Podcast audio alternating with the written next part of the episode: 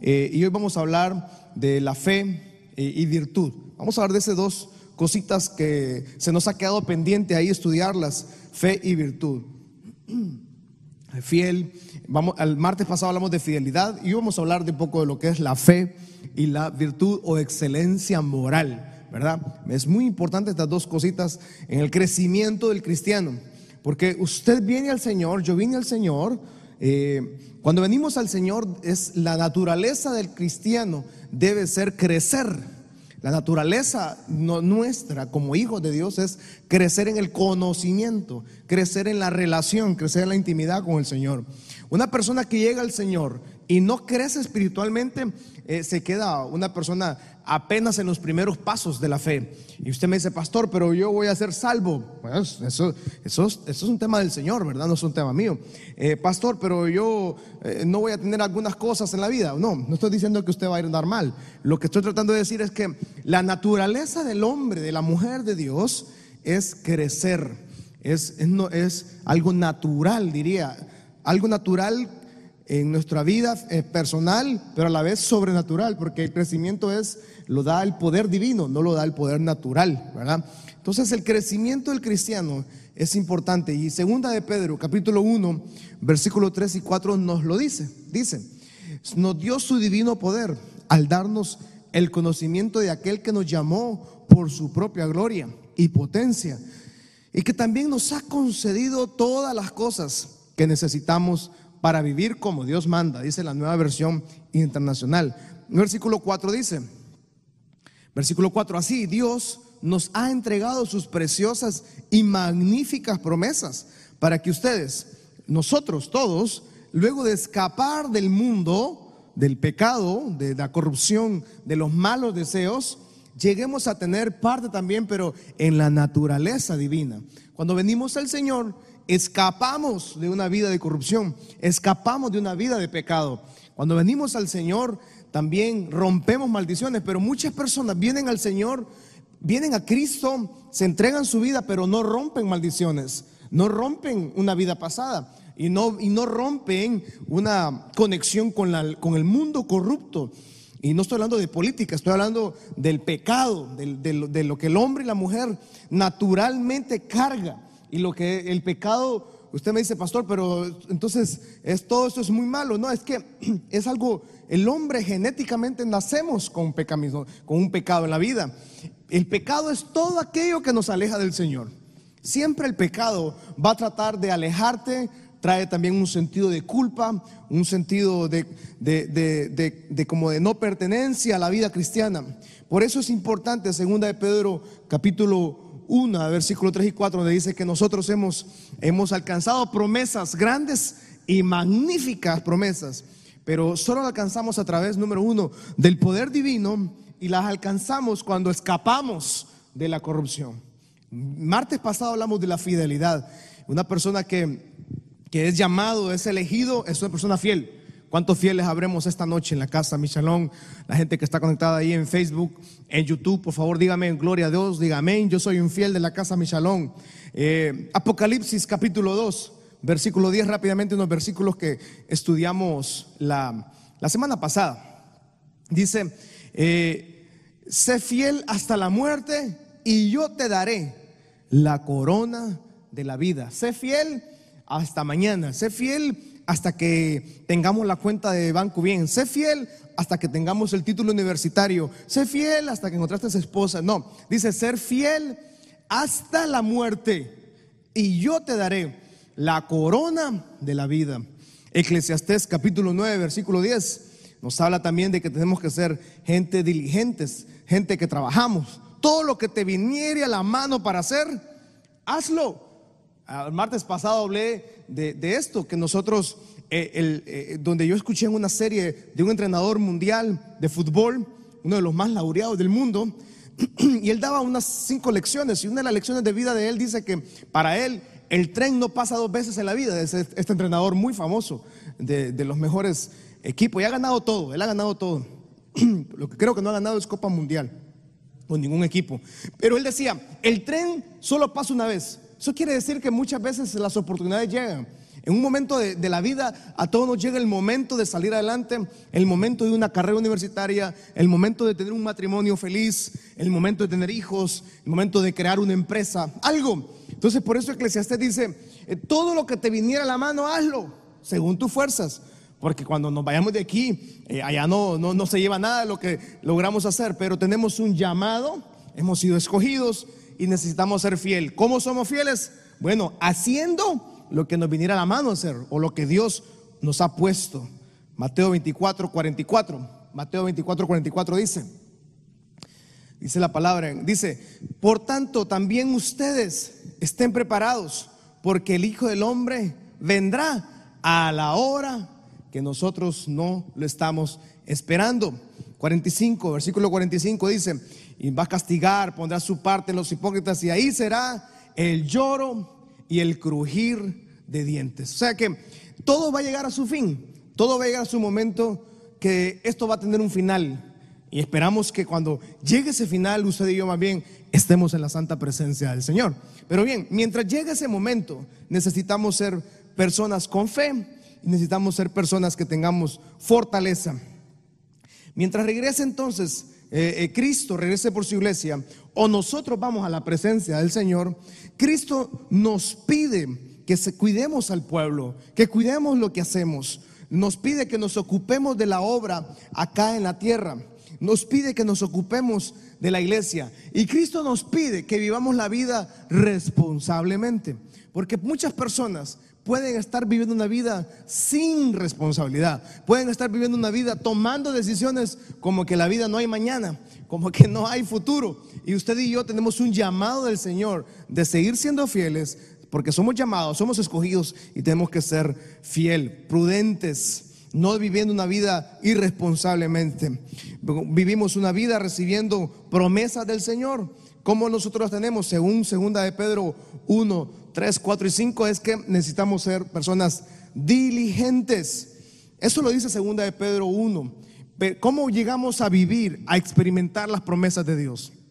Siendo personas diligentes, acción, eh, toma decisiones, personas capaces. Eh, activos, no gente que se duerme, no gente que vamos a orar, no queremos orar, vamos al culto, no queremos ir al culto, vamos a hacer, no, persona diligente, persona diligente es una persona que está enfocada en lo que Dios lo está haciendo, enfocada en sus principios, enfocada en sus raíces, que nada lo mueva de donde está. Eso es diligente.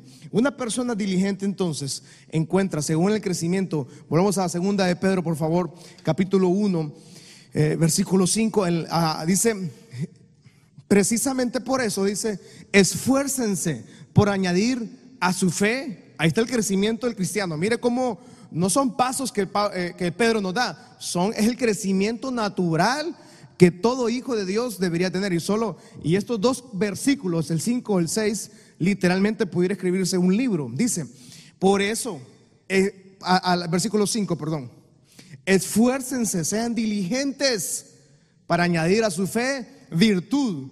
A la virtud, conocimiento.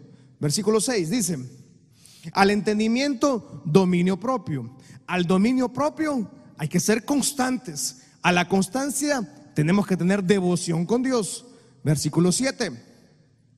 A la devoción con Dios, afecto fraternal. Y al afecto fraternal, pues tener amor. Entonces, ese es el verdadero pasos del cristiano, como el, crecimiento del Hijo de Dios. Y lo primero que cuando yo ya me estoy esforzando, diligente, soy diligente en lo que Dios me dio, diligente en el matrimonio, en ser papá, ser esposo, empresario o empleado de una, de una empresa o emprendedor, soy diligente eh, siervo del Señor, yo sirvo en la iglesia, sirvo en la casa, usted es un hijo, una hija en casa, menor de edad, jovencito, adolescente, este, usted está en la universidad, está en el colegio, eh, está estudiando una maestría, un posgrado, tenemos que ser diligentes. No puedo empezar una carrera universitaria y dejarla al año. No, yo soy diligente.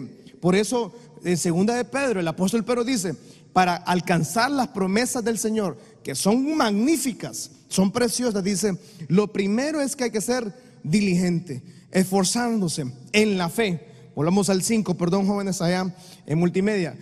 Por eso esfuércense por añadir a su fe, dicen. ¿A qué fe estamos hablando? Hebreos capítulo 11, versículo 6. Hebreos 11, 6. Mire lo que dice esta hermosa promesa. Pero sin fe es imposible agradar a Dios. Por favor, levante su mano ahí en su casa, ahí en la sala de su dormitorio o, eh, en el garaje, donde quiera que usted esté esta noche, en la cocina o en el vehículo. Diga conmigo, sin fe es imposible agradar a Dios. Dígalo más fuerte, por favor. Tome la mano de su familia y diga, sin fe es imposible agradar a Dios. ¿Por qué dice? Porque es necesario que el que se acerca a Dios crea que le hay y que es galardonador de los que le buscan. No podemos agradar al Señor si no tenemos fe. ¿Por qué? Porque sin fe yo no puedo creer en un Dios. Sin fe yo no puedo creer en lo que no he visto.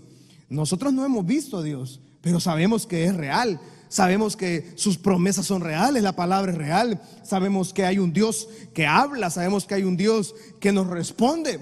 Por eso sin fe es imposible agradar a Dios. Porque el que se acerca a Dios tiene que creer, primero que tiene que tener fe en que existe ese Dios y ese Dios es real en nosotros.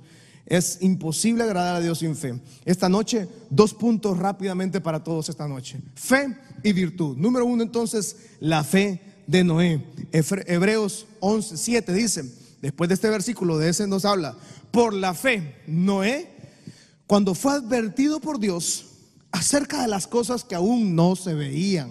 O sea, Dios siempre usa a un hombre o mujer como un profeta de Dios. Dios siempre llama a personas con un llamado específico, pero solo va a suceder con aquellas personas que tienen su oído acerca del Señor, tienen su, su, mente limpia, tienen su corazón limpio. Por, cuando fue advertido por Dios acerca de cosas que aún no se veían, con temor preparó el arca. Mire qué belleza en, su, en su casa, en que su casa se salvase. Y por esa fe condenó al mundo y fue hecho heredero de la justicia que viene por la fe. Esa palabra arca, te va, en esa palabra aparece solo dos veces en la Biblia. Te va, que es un arca. Aparece primero cuando Noé eh, se vuelve el redentor de la humanidad, pero la humanidad no quiere salvación, pero también te va, aparece cuando en la, en la pequeña arca que los papás de Moisés hacen para cuidarle. Entonces es interesante como una pequeña cesta protegió entonces a, un, al Salvador de, una, de toda una generación como Israel, como Moisés. Es el arca de la alianza. Entonces esa palabra arca se le llama el arca de la alianza. En, en otras palabras, la asignación de Noé significa tener fe en algo que él no todavía no estaba por suceder en cosas que no se veían. Y eso es la fe. La fe eh, ve a través de los ojos naturales, si nosotros vemos, vemos un mundo lleno de pecado, un mundo lleno de maldición, lleno de, promes, de problemas, fracasos, tragedias y, solo malas noticias, malas noticias.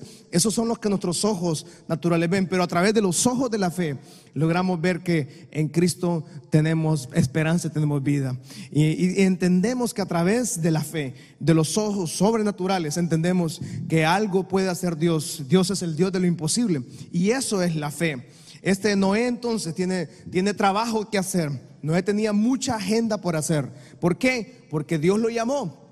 Dios a usted le llamó, Dios me llamó a mí, Dios llamó a su familia, a sus hijos. Y a pesar que tal vez en la familia nadie crea, bueno, Noé estaba solo en su llamado. Tres cosas suceden con Noé. Número uno es que Noé tenía un llamado desde su niñez. Génesis capítulo 5, del 28 al 29. Dice Génesis 5:28, vivió Lamec 182 años, wow, y engendró un hijo. Y llamó su nombre Noé. Eso le puso Lamec, el papá de Noé. Le puso este cipote, este niño se va a llamar Noé. Este nos aliviará de nuestras obras y del trabajo de nuestras manos a causa de la tierra que Jehová maldijo. Entonces, Noé significa el que alivia fatiga, el que alivia trabajo. número uno es que la fe nos, llama a ver a través de los ojos de la fe, a ver a nuestros hijos, hombres y mujeres sirviendo a Dios, hombres y mujeres siendo de bien en este país. profesionales, empresarios, eh, padres y madres de familias, eh, gente con principios, gente con valores. El, papá de Noé vio en Noé un futuro salvador, un futuro hombre de bien, un futuro, un hombre que iba a hacer la diferencia en su ciudad y en su país. Dijo, este hombre nos va, este niño, cuando crezca nos va a aliviar de las cargas y fatigas. Dios quiere hacer lo mismo en nosotros.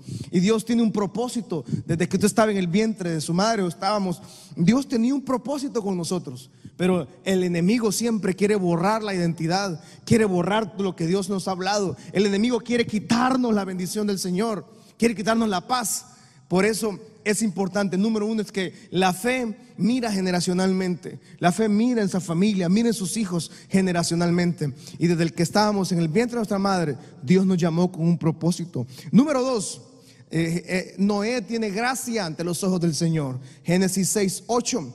Génesis capítulo 6, versículo 8. Pero Noé halló gracia ante los ojos de Jehová. Usted y yo hemos encontrado también la gracia de Jehová. Hebreos capítulo 4, versículo 16, unos versículos cortos ahí para ejemplificar esto. ¿Qué es la gracia? Bueno, la gracia es recibir algo que no merecemos. Y todos hemos recibido perdón, misericordia, milagros, respuestas del Señor que no merecíamos. Milagros, maravillas del Señor que no merecíamos. Acerquémonos confiadamente al trono de la gracia para recibir misericordia y hallar la gracia que nos ayude en el momento que más la necesitamos. La gracia del Señor, cuando dice que Moisés halló gracia ante el Señor, y hay mucha gente que no encuentra gracia, que solo de gracia vive, pero viven de gracia porque su vida no es una vida diligente, su vida es una vida de pecado, es una vida arruinada, amargada, y quiere que todo el mundo viva amargado. El que está, el que está, el que fracasó en la vida normalmente revisa una persona que tiene una influencia sobre otras personas mal y usted va a ver que esa persona le fue mal en la vida y quiere que los demás también le vaya mal en la vida. Ah, siempre hay ese tipo de hombres y mujeres que quieren el mal para las demás personas. Por eso necesitamos encontrar la gracia del Señor. Pero ¿cómo encontramos la gracia? Cuando nos acercamos confiadamente al trono de la gracia. Casa mi shalom, esta noche usted puede acercarse confiadamente al trono de la gracia. Acérquese al Señor, acérquese a su altar, acérquese y tenga el valor de poder acercarse a la presencia de Él. Levante sus manos, adore al Señor, ore, una hacia la oración, una hacia el ayuno, una hacia la alabanza, una hacia la intercesión. Es necesario que el hombre y la mujer de Dios entienda que es la única forma de encontrar esa gracia del Señor. Salmos capítulo 23, versículo 6, dice Salmos 23, ciertamente el bien y la misericordia me seguirán todos los días de mi vida y en la casa de Jehová moraré por largos días. Ciertamente el bien y la misericordia me seguirán. Levante su mano ahí, por favor, en casita y diga, ciertamente el bien y la misericordia me seguirán todos los días de mi vida. Vamos, declárelo con mucha fe, declare con, con, ánimo, declárelo con ojos generacionales. Ciertamente el bien y la misericordia me seguirán a mi vida a mi familia, a mis generaciones todos los días de mi vida. Y segunda Corintios, capítulo 12, versículo 9, la última parte, dice lo siguiente. Por tanto, de buena, de buena manera me gloriaré más bien en mis debilidades, para que repose sobre mí el poder de Cristo. Eso es una gracia del Señor, encontrar que encontramos fuerza en nuestras debilidades, pero no en la fuerza humana. El apóstol Pablo sabía que todos somos débiles, que todos somos seres humanos débiles, propensos al fracaso, propensos a la tragedia, propensos a tener baja autoestima, propensos a vivir en una vida de maldición. Y por eso en el Señor, la gracia del Señor es que encontramos fuerza en el poder de Cristo. Número tres, entonces, número uno, Noé fue un hombre visionario a su papá, miró a través de los ojos de la fe y dijo, este hombre va a aliviar cargas. Número dos, Noé halló gracia ante los ojos del Señor. Pero número tres, para que sea importante, es que necesitamos caminar con Dios. Génesis capítulo 6, versículo 9. Génesis 6, 9 dice, Noé era un hombre justo y honrado entre su gente. Y dice, escucha aquí iglesia, dice, siempre anduvo fielmente con Dios. era una generación pagana. Noé vivió en una generación, la, generación eh, que le cayó el diluvio, era una generación corrupta, sucia, llena de pecado, eh, mala, mal educada, mal hablada. Pero dice que en medio de esa generación, Noé era un hombre justo, honrado. Siempre estuvo fielmente con Dios. En otra versión dice, él caminó con Dios. No era justo, honrado, fiel a Dios e intachable. Caminar en fe es agradar a Dios. El que quiera agradar a Dios tiene que tener fe. Y para tener fe es caminar en la dirección correcta. Y mucha gente está caminando en la dirección incorrecta. Mucha gente está tomando decisiones incorrectas. Porque es muy fácil ir donde todo el mundo va. Es muy fácil eh, caminar hacia donde todo el mundo está caminando. Hacia el pecado, hacia la tragedia, hacia la mediocridad, hacia la corrupción, hacia la pobreza. Es muy sencillo caminar hacia donde todo el mundo camina. Por eso la fe de Noé, lo primero que nos habla es que en medio de un mundo lleno de pecado, en un mundo lleno de mediocridad y de maldición, Noé fue recto, fue justo y caminó con Dios, intachable. Y agradar a Dios es tener fe. Y si tengo fe, es que estoy caminando en la dirección correcta. Vimos en algo que vemos en Noé, en la fe de Noé. Escuche esto, María Iglesia, es muy interesante esto. Algo que vemos en la vida de Noé, cuando usted revise capítulo 6, capítulo 7 de, de Génesis, vemos una constante, no una variable, vemos una constante, siempre, lo vamos a encontrar así. Dios habla y Noé ejecuta. Revise el capítulo 6 de Génesis y revise el capítulo 7 de Génesis. Usted va a ver que Dios le habla a Noé. Vas a hacer esto, vas a hacer esto, vas a hacer esto, vas a hacer esto. Pero para que Dios le hable a Noé es porque Noé halló gracia ante los ojos. ¿Por qué Noé halló gracia ante los ojos de Dios? Porque era justo, era honrado, eh, era una persona intachable y era una persona diligente, recta, que le gustaba trabajar, avanzar. Él no iba como, iba todo el mundo. Todo el mundo hacía lo, lo incorrecto. Noé dijo, yo voy a caminar, voy a unir mi familia y voy a caminar diferente. Pero entonces nos encontramos que Noé, en esa perspectiva, era un hombre que escuchaba a Dios. una constante, usted revisa estos capítulos y se lo dejo de tarea, Casa Michelón, se lo dejo de tareita. Dios le habla a Moisés en todo el capítulo 6 y en ningún momento encontramos a Noé refutándole a Dios. No encontramos a Noé, dice, Señor, pero, y Dios, y, cómo vamos a hacer eso? Y, la barca, y, y esto, y la madera, y la lluvia, y los clavos, y el martillo, y la brea y la lluvia y los animales, ¿dónde los consigo? En ningún momento vemos eso. vemos una constante. Dios habla y Noé ejecuta. Y la fe ejecuta. La fe es accionar. De nada sirve tener fe si no acciono. De nada sirve tener fe si todo lo cuestiono. Cuestionar a Dios es una cuando una persona cuestiona a Dios es porque no tiene revelación, no tiene el Espíritu Santo, no tiene a Cristo en su corazón, no tiene la mente del Señor. Por eso en Noé encontramos según segunda de Pedro capítulo 1 versículo 5, encontramos que el crecimiento, la primera etapa del cristiano es actuar en fe.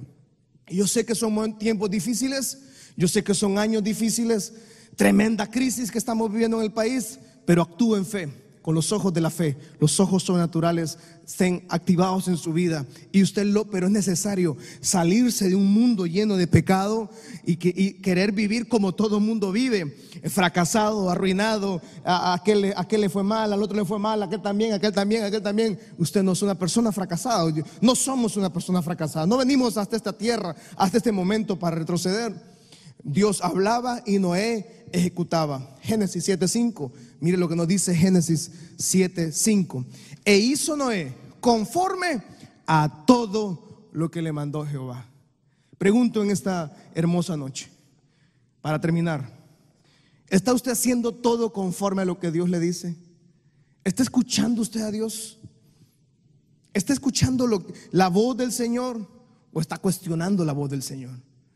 Porque una persona que cuestiona el plan de Dios es una persona que no tiene fe. Y la fe siempre ve generacionalmente. La fe siempre lo va a lograr ver a usted a una manera de legado. Y cuando Dios escoge entonces a Noé, lo escoge porque era una persona que caminaba con él. Es una persona que había decidido. De Noé no sabemos mucho antes. Lo que sabemos que Noé, viviendo en una, en una nación corrupta, en una nación llena de pecado, pagana, una generación, generación adúltera y muy sucia. Pero Noé decide caminar diferente. Yo le invito en esta noche que aunque todo el mundo esté caminando en dirección incorrecta, la fe siempre camina en la dirección correcta.